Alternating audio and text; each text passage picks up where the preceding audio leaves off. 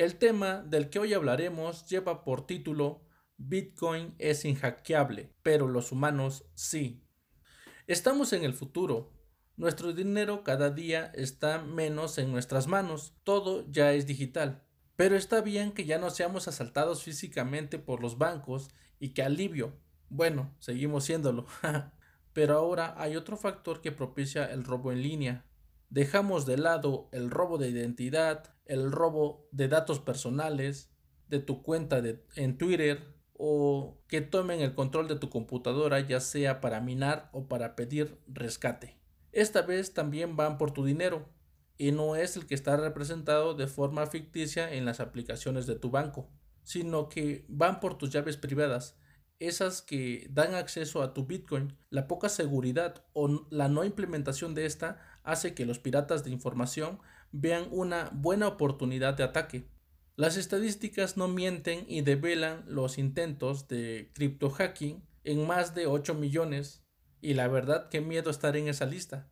Aunque bueno, mi PC no serviría para minar, ni para robar lo que no tengo. Solo que se lleve mis ensayos escritos, pero dudo que los puedan vender.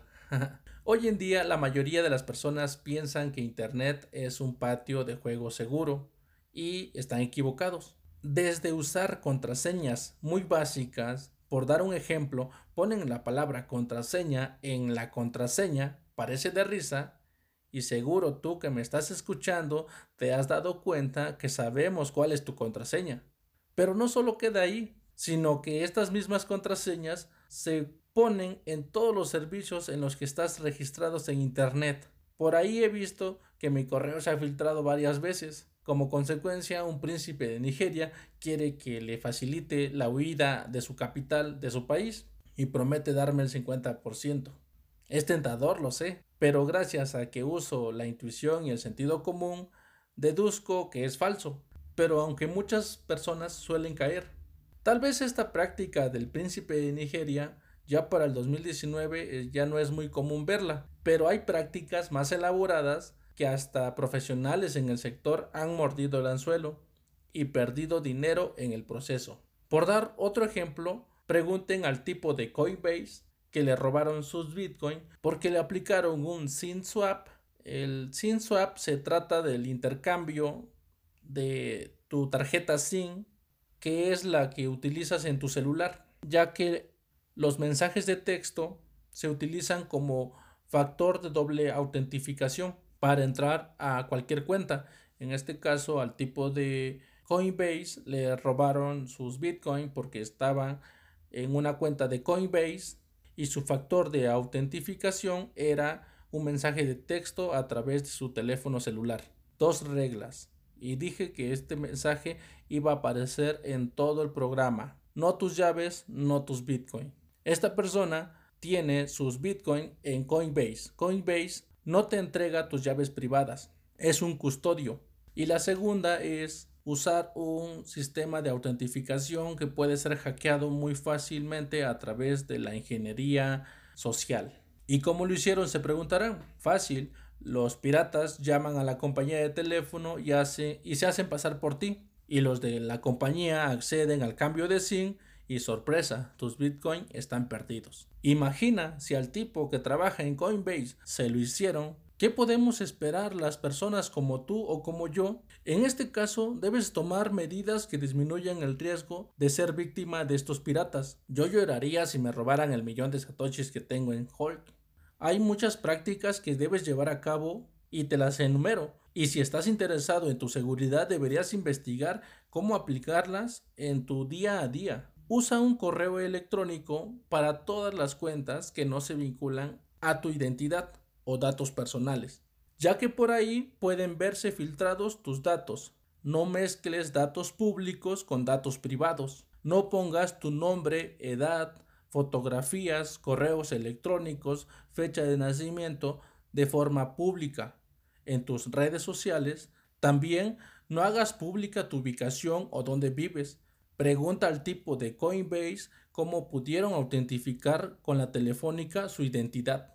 Mantén tus contraseñas fuera de línea y del alcance físico de las personas. Muchos suelen hacer copias de seguridad en la nube o envían su contraseña a otro correo de su control o al de un amigo. Mala idea. Puedes usar un papel para escribir todas tus contraseñas y guardarlas celosamente en un lugar secreto. O puedes utilizar un gestor de contraseñas como LastPass o OnePassword, que son aplicaciones que te ayudan a generar contraseñas aleatorias y seguras. Así ya no vas a reutilizar para todo tu única contraseña. Solo te preocuparás por generar una contraseña maestra que debe ser muy fuerte y a prueba de intrusos. Te invito a investigar más del tema. Usa un autentificador 2FA para poner más seguridad a tus cuentas, ya sean redes sociales o tu cuenta en Binance o de tu banco tradicional. Te recomiendo Auti o usa el autentificador de Google, aunque tome en cuenta que el autentificador de Google puede que si pierdes el celular debas volver a restaurar desde una copia de seguridad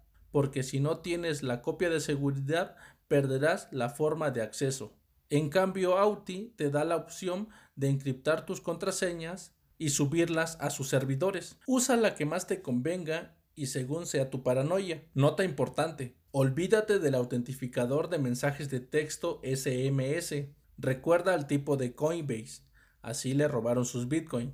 Pero si es el caso de que no tengas el acceso a un autentificador 2FA como Auti usa el de SMS. Es peor que no tener nada, por supuesto. Debes encriptar tus correos electrónicos. En su momento llegué a pensar que era difícil, pero es algo práctico. Es bien fácil. Solo es generar tu clave pública y compartirla con tus conocidos. Así puedes enviar o recibir mensajes sin preocuparte que te los puedan interceptar en el camino, ya que como están encriptados, Nadie más que a quien se lo envías puede leerlos, ya que es imprescindible romper el encriptado sin la llave privada. Al igual investiga del tema, no es muy difícil encriptar tus correos electrónicos, es por tu seguridad.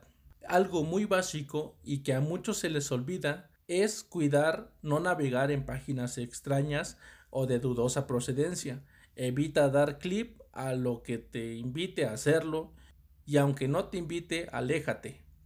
Si no navegas en estos sitios es muy difícil que te infectes de algún bicho informático. Usa antivirus. Hay la creencia de que no sirven y puede que sea cierta, pero no pierdo nada con instalarlos. Mínimo me sirve como paliativo al tener ahí instalado el antivirus. Y no olvides tener actualizada tu computadora en todo momento, es muy importante. Esto que les voy a decir ya se lo saben. Nunca guardes una copia de seguridad de tus llaves privadas en la nube, correo electrónico o medio que tenga contacto con Internet. Será un dulce que pueden encontrar fácilmente los piratas. Haz varias copias y deposítalas en lugares seguros. Compra un Ledger o un CryptoSteel. Las puedes comprar con las ligas de compra que estarán en la descripción y así apoyas indirectamente al canal. Como todo en esta vida, los puntos de fallo no son únicos.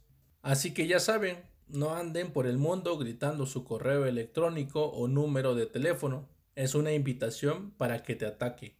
Sigue los consejos que te menciono en este pod y reducirás en mayor medida que te puedan robar ya sea tus bitcoin o datos de internet. La recomendación de la semana. Ayúdame a sostener el canal y al mismo tiempo crecer. Hay diferentes formas de ayudarme. Puedes comentar y compartir mi contenido, al igual en cada descripción, ya sea en YouTube o en podcast puedes encontrar botones para donar al proyecto. De la misma manera, puedes usar los links que aparecen en la descripción, con los cuales puedes comprar en páginas de internet. Usándolos apoyas indirectamente a Encrypto Confío. Puedes usarlos sin desconfianza. Los productos que compres no aumentan de precio ni te afectará. Será como si compraras normalmente. Recuerda, visita mi sitio www.cryptoconfio.code.blog y sígueme en Twitter arroba en